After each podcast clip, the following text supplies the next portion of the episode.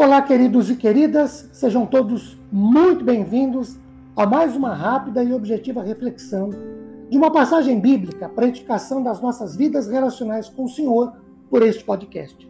Meu nome é Ricardo Bresciani e eu sou pastor da Igreja Presbiteriana Filadélfia de Araraquara, situada na Avenida Doutor Leite de Moraes, 521, na Vila Xavier. É uma satisfação expor um trecho bíblico com todos vocês. Hoje, Leiamos João capítulo 8, o Evangelho de João, capítulo 8, versículos 31 e 32. O 31 começa dizendo assim: Disse, pois, Jesus aos judeus que haviam crido nele: Se vós permanecerdes na minha palavra, sois verdadeiramente meus discípulos, e conhecereis a verdade, e a verdade vos libertará. Queridos, esses dias aí para trás, eu li o livro Quando Ser Bom Não Basta, do reverendo Stephen Brown, pastor presbiteriano em Key Biscayne, em Miami, nos Estados Unidos. E me deparei com algumas ideias que julguei interessantes e decidi adaptá-las para este podcast. Ao lermos esse texto de João 1, 8, João 8, 31, 32, é, nós precisamos nos deter em alguns detalhes. Primeiro, sou discípulo de Jesus na medida e proporção que permaneço no seu ensino ou aprendo de, sobre e com Jesus. Segundo, sou liberto na medida que conheço a Jesus. Agora, o que significa ser liberto em Jesus? De acordo com o reverendo Brown, em seu livro já citado, significa que somos livres das regras por nós imaginadas e que nos escravizam a Deus.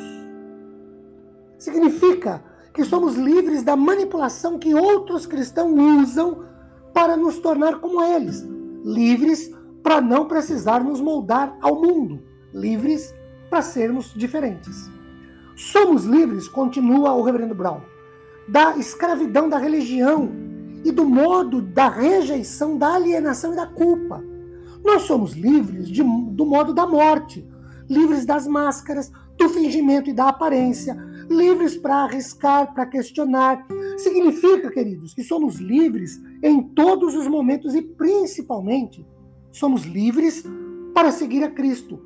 Não porque precisamos, mas porque queremos, gostamos, temos prazer. Herdamos um conceito. A lei leva à culpa, a culpa leva à luta, a luta leva ao fracasso e este produz mais culpa, que leva ao antinomianismo, uma doutrina luterana de João Agrícola, entre 1494 e 1566 ele viveu, que, em nome da supremacia da fé e da graça divina, prega a indiferença para com a lei, anti igual contra, e nomianismo igual à lei ou contra a lei.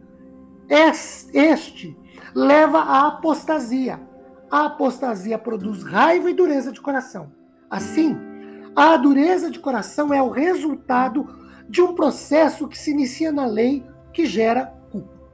Uma vez libertos por e em Cristo, seu amor nos torna livres, que nos leva à culpa, que produz nossa confissão, que nos leva a ainda mais do seu perdão. O perdão de Deus produz em nós adoração, que nos leva à felicidade, à fidelidade. Assim, a nossa fidelidade a Deus é o resultado de um processo que tem início no amor e na libertação que Cristo nos oferece.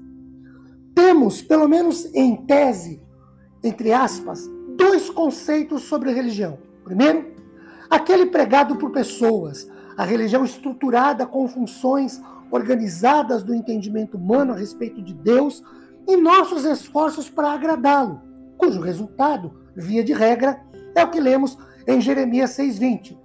Porque me vem o incenso de Sabá ou a melhor cana aromática de terras remotas.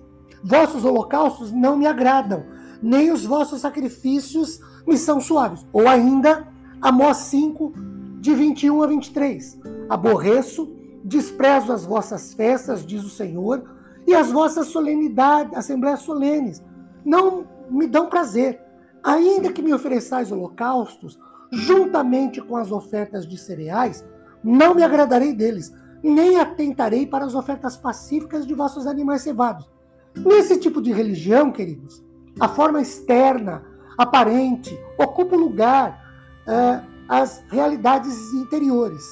Vale lembrar que tendências extremistas frequentemente são a causa de desmoronamento da religiosidade, pois também se confundem normas culturais, rituais e doutrinárias com verdades bíblicas. A religião, para estes, é sinônimo de algo bom, puro, gentil e compassivo. São pessoas que falam como cristãos, frequentam igrejas cristãs, oram como cristãos, cantam, hino, cantam hinos cristãos, mas não são cristãos. Nesta modalidade de religião, as pessoas expressam as suas crenças religiosas conforme suas predisposições psicológicas, expressões de suas próprias neuroses ou psicoses, isto é, diante do normal e muito misterioso. Exemplo: Deus me mostrou, só mostrou para a pessoa. Deus me revelou, só revelou para aquela pessoa. Deus me falou, só falou para aquela pessoa. Não afirmo, não afirmo que Deus não fale, não revele, não mostre hoje a alguém. Mas do jeito que algumas pessoas se expressam, pregam, ensinam, é muito mostrar, é muito revelar, é muito falar para pouco ou nenhum conteúdo bíblico. E segundo, a religião no sentido bíblico é, na verdade, um relacionamento de alegria, de obediência, de adoração a Deus, o Criador, por sermos suas criaturas remidas e termos sido transformados seus filhos e mais seus amigos, conforme João 15, 52. 15, 15. Simples assim. Que Deus nos abençoe com sua paz. Amém.